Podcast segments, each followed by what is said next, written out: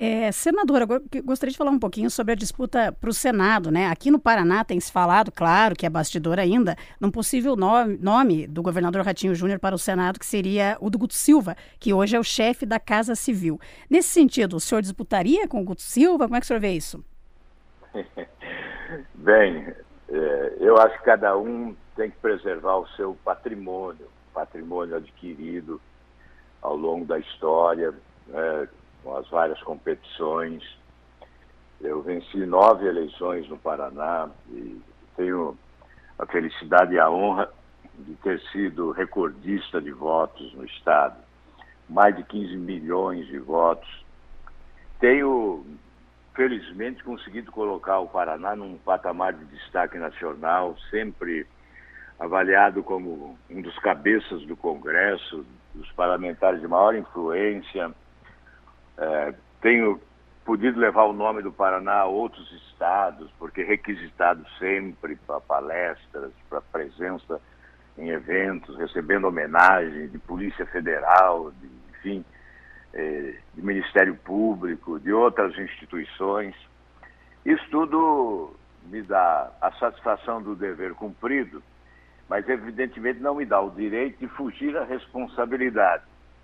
Se nós estamos propondo uma candidatura à presidência da República, e certamente todos entendem que tenho sido um dos principais articuladores dela, não posso fugir ao combate. Né? Evidentemente, quem pretende disputar uma eleição e que tem uma história né, de serviço prestado ao Estado, se você andar pelo Paraná, não encontrará um município sequer ou um distrito desse estado que não tenha lá uma marca da nossa participação política, né? da nossa presença como governador, especialmente como presidente da Telepar, por exemplo, também na parte executiva e também na parte do legislativo, né? com projetos, com emendas parlamentares, com recursos que foram evidentemente transferidos ao Paraná então, existe em cada palmo desse Estado uma marca, não é? E, evidentemente, isso cabe à população avaliar. O comportamento ético também, né, de quem abre mão de uma aposentadoria depois é, de ser governador, terminando um mandato com, com muita honra, com muita dignidade, com muita honestidade, e você abre mão de uma aposentadoria durante 29 anos, que colocaria na sua conta bancária mais de 11 milhões de reais, alguém que abre mão de auxílio moradia, de apartamento funcional, de verba indenizatória e economiza quase um milhão por ano para os cofres públicos, evidentemente sem prejuízo do exercício do mandato, né? Isso tudo tem que ser considerado. Então, é, é óbvio que eu faço sempre avaliação por pesquisa de opinião pública. Uma candidatura minha só é colocada quando eu sinto que a população a deseja. Isso eu farei mais uma vez. Obviamente, eu já conheço as pesquisas de hoje, mas eu espero sempre o momento mais adequado para conferir essa pesquisa. Pela pesquisa de hoje, eu teria que ser candidato, porque há uma convocação, não é nem de políticos, não é? Não é uma convocação de políticos, é uma convocação da população. É isso que importa. Para mim, o que vale é a convocação da população. Se eu me sentir convocado, eu vou de novo. Se eu não me sentir convocado, obviamente, aí eu tenho que ir para casa, não é? Mas hoje, pelas pesquisas que eu conheço, há uma convocação muito significativa.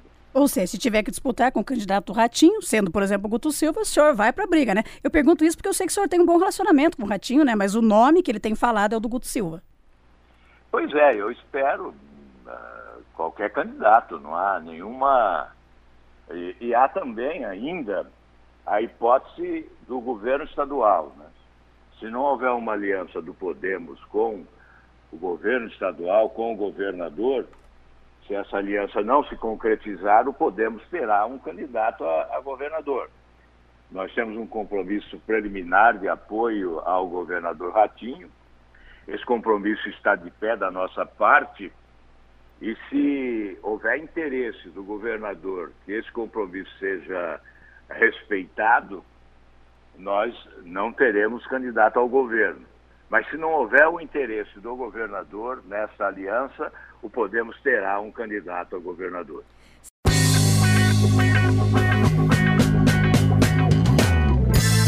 Jornal Falado Clube. Meio-dia e 31, estamos de volta com o nosso Jornal Falado Clube. Lembrando que estamos ao vivo também pelo Facebook da Clube. E agora nós vamos conversar com o senador Álvaro Dias, do Podemos. Boa tarde, senador. Seja bem-vindo. Oi, boa tarde. Um abraço a todos aí. Estamos às ordens. Senador, está previsto para o dia 10 de novembro a filiação do ex-juiz é, que comandou a Lava Jato e ex-ministro da Justiça do atual governo, Sérgio Moro. O que, que essa filiação representa para o Podemos, senador? Bem, é uma tentativa de terceira via com potencial de votos. Nós defendemos a tese de que essa polarização é muito ruim para o país e para a democracia. Estabelece esse estado permanente de beligerância, né, com o ódio prevalecendo, radicalização, e nós temos que oferecer espaço para as várias correntes do pensamento político brasileiro, rejeitando o ódio e com apego à construção, à construção de um caminho que nos leve a um futuro melhor para o Brasil. Então, esse é o objetivo. Ah, nós fizemos a, a avaliação que no Podemos, a candidatura com maior potencial de votos é a do Moro. Ele tem maior apoio da mídia nacional, a imprensa brasileira tem muito interesse na candidatura dele, percebe-se isso com facilidade, não é? E para chegar ao eleitor, ao povo, é preciso ter espaço na mídia nacional. Ele terá esse espaço, isso é visível. E, obviamente, tem também hoje mais apoio popular do que os outros da terceira via os outros postulantes da terceira via.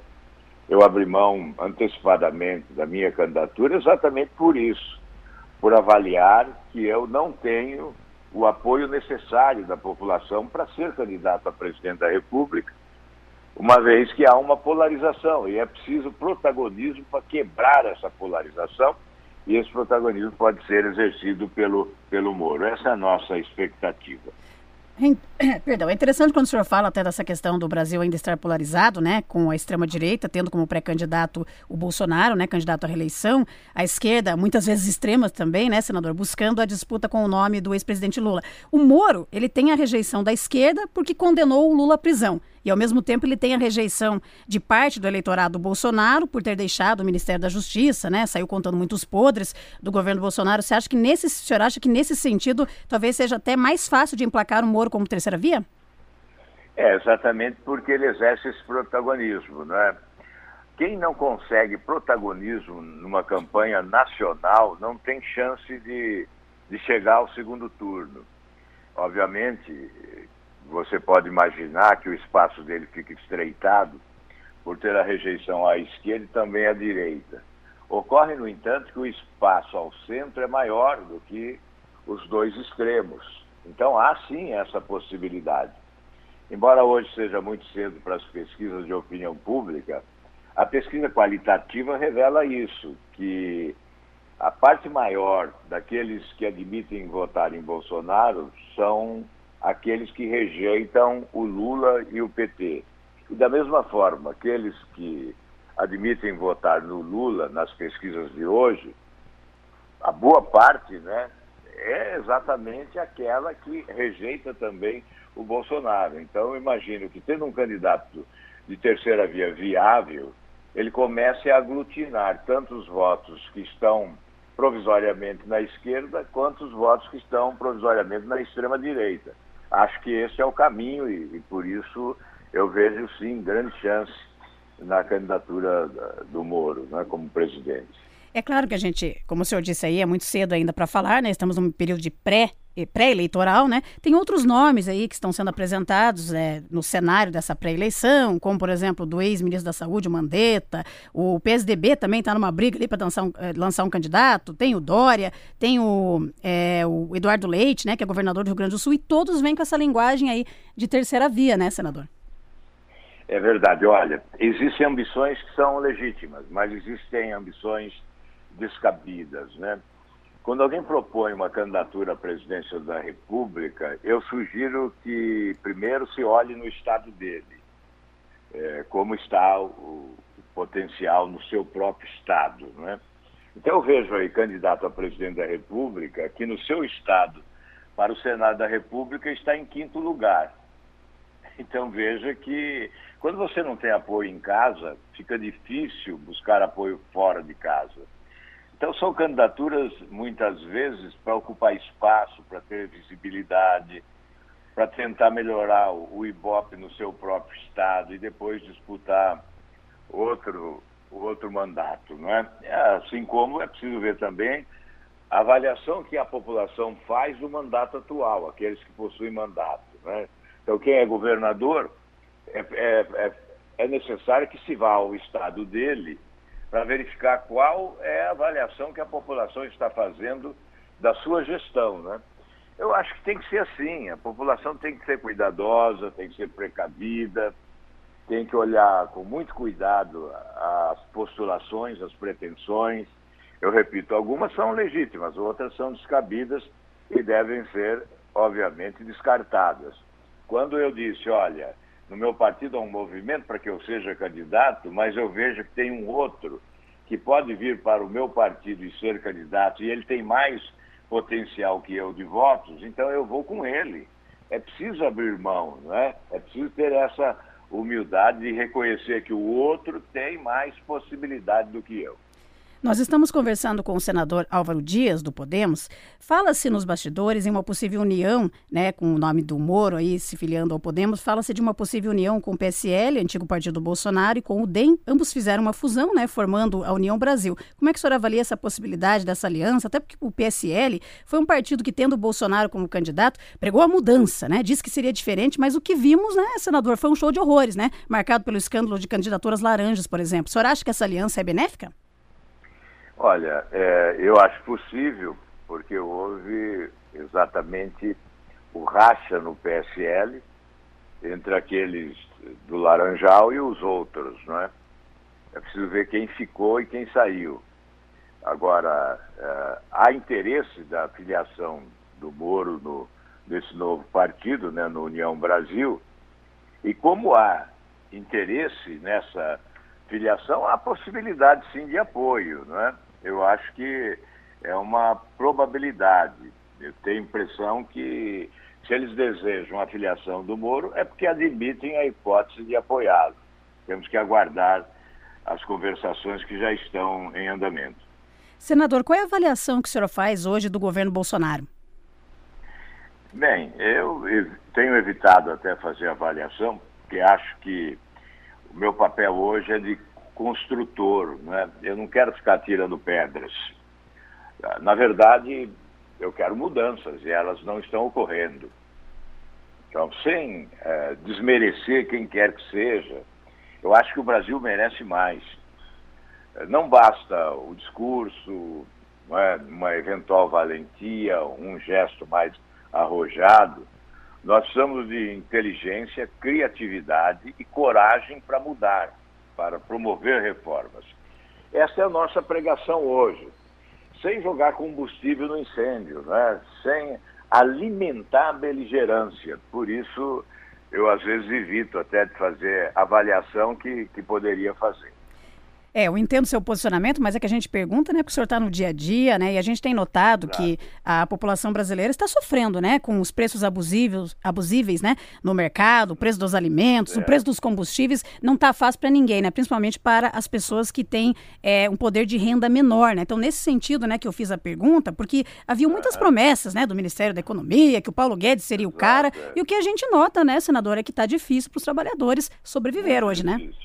Muito difícil. É, na verdade, eu, se fosse candidato a presidente, adotaria essa postura construtora, né? Entre o ódio da esquerda e o ódio da direita, eu caminharia num espaço de construção, apresentando as propostas, né? dizendo não o que não tem sido feito, o que tem sido mal feito, mas dizendo o que é necessário fazer, não é?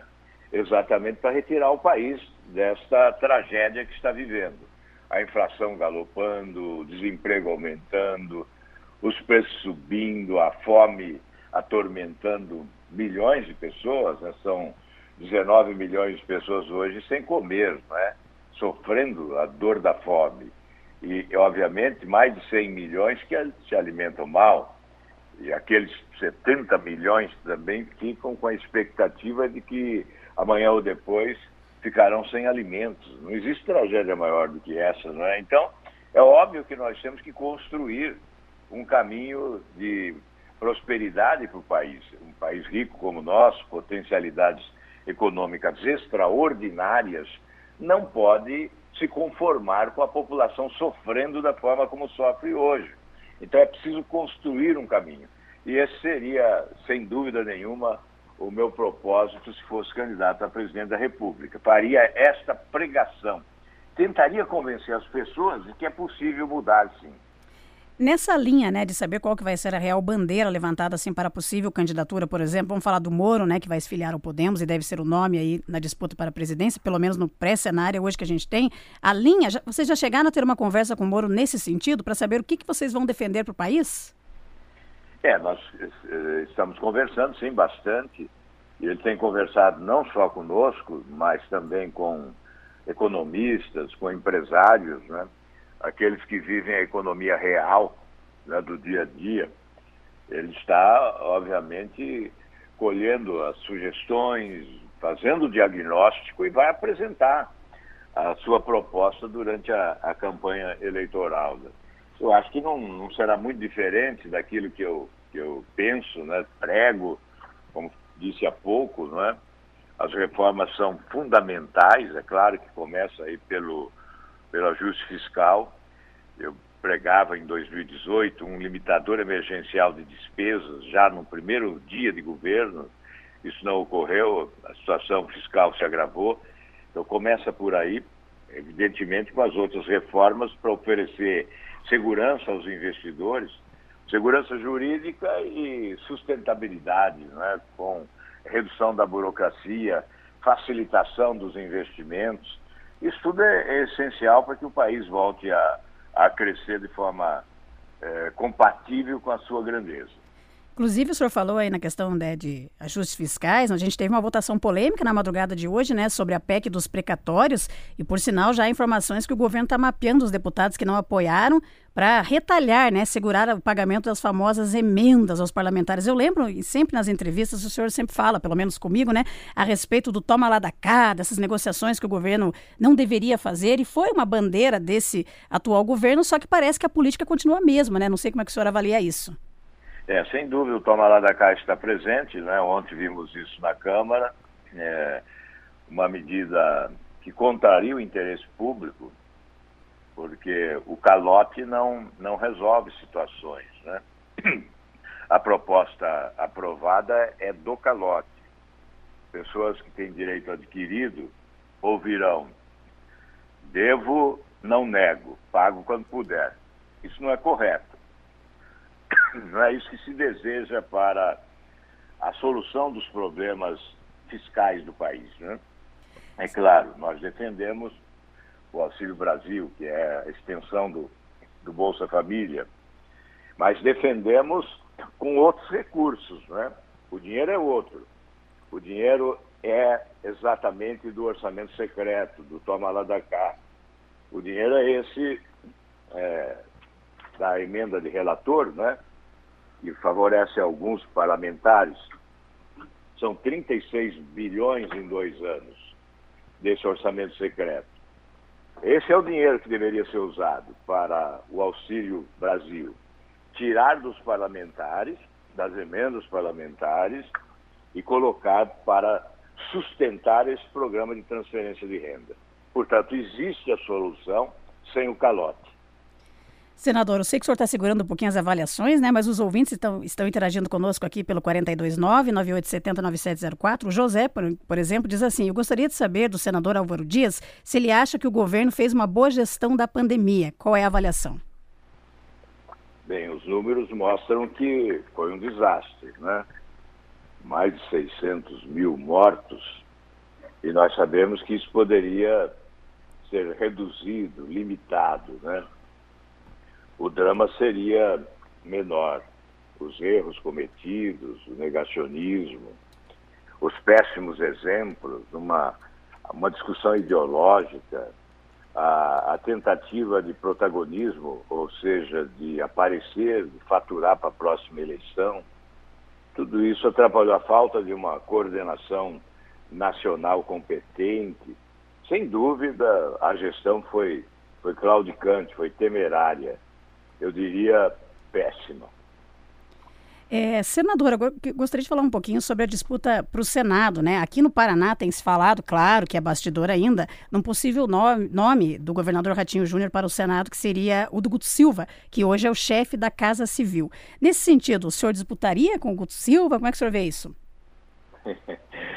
Bem, é, eu acho que cada um tem que preservar o seu patrimônio, patrimônio adquirido ao longo da história, né? com as várias competições.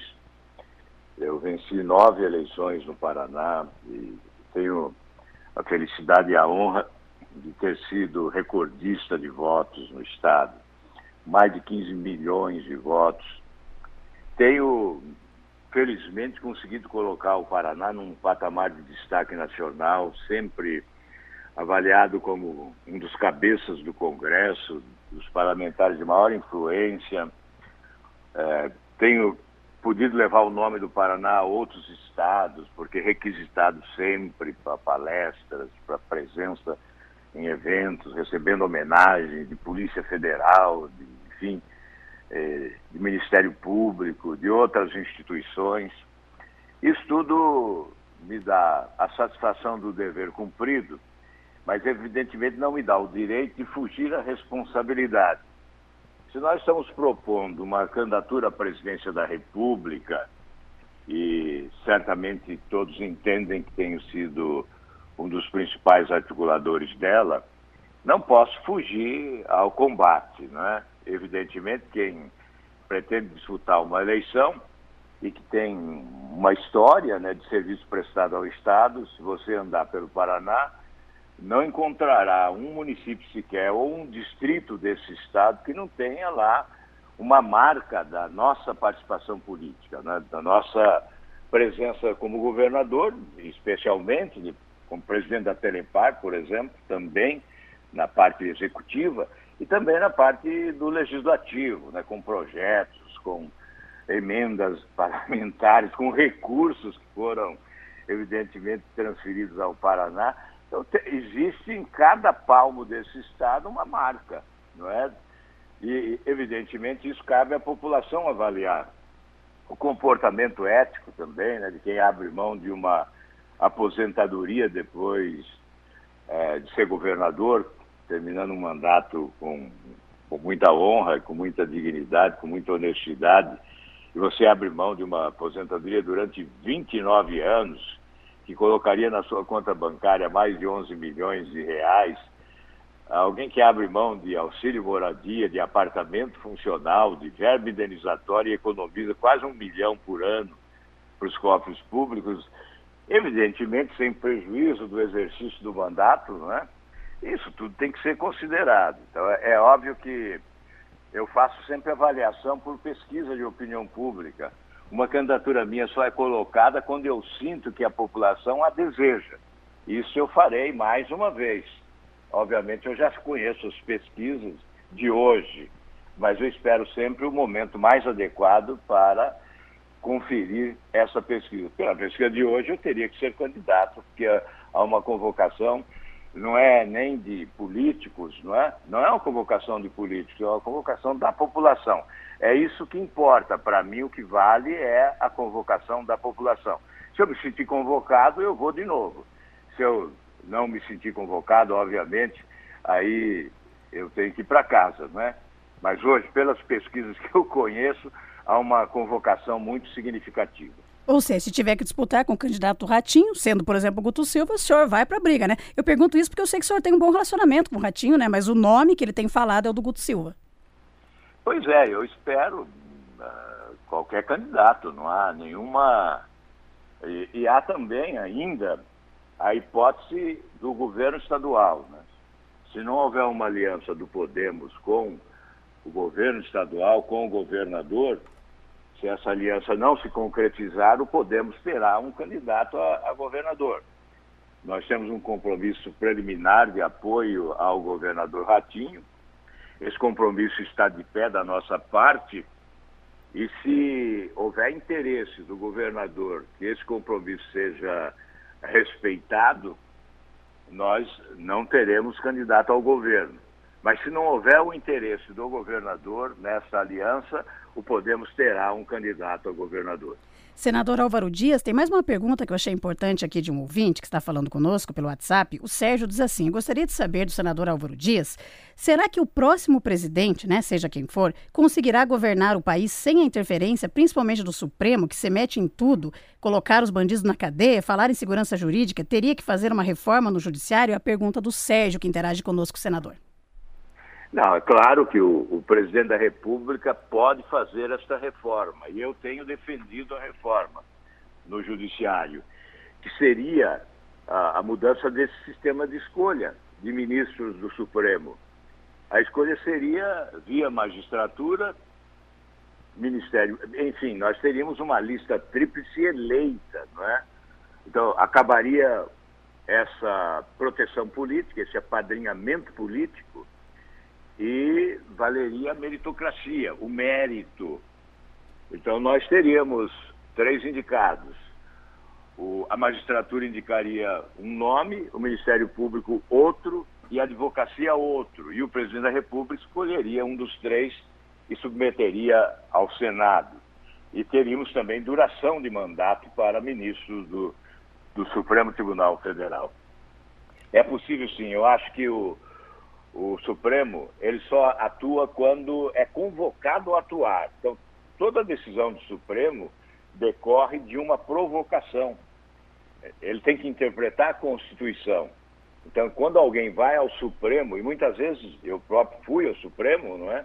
Quando não concordei com um projeto aprovado no Congresso, quando não concordei, por exemplo, com a decisão do impeachment que dividiu a pena,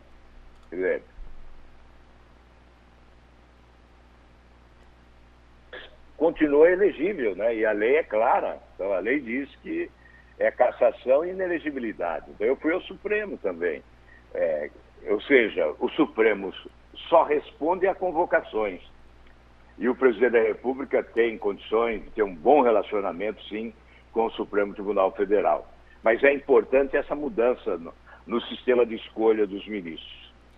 Senador, há muito tempo o senhor defende, o senhor é autor né, dessa, digamos assim, dessa luta aqui no Brasil pelo fim do foro privilegiado. Quando que teremos isso na prática?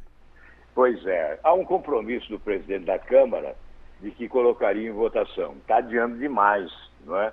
Porque já houve tempo. Ele apenas pediu prazo porque tinha projetos de interesse do governo e que ele queria é, limpar essa pauta de interesse do governo mas que atenderia ao compromisso que firmou quando se elegeu o presidente da Câmara. O projeto está lá há muito tempo, sem dúvida, a aprovação desse projeto será um salto civilizatório.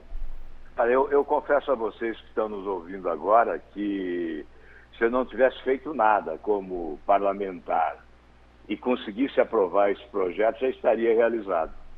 Porque ainda as pessoas não avaliaram a importância disso em matéria de justiça no Brasil certamente nós vamos reduzir os índices de corrupção, principalmente na atividade pública, de forma considerável.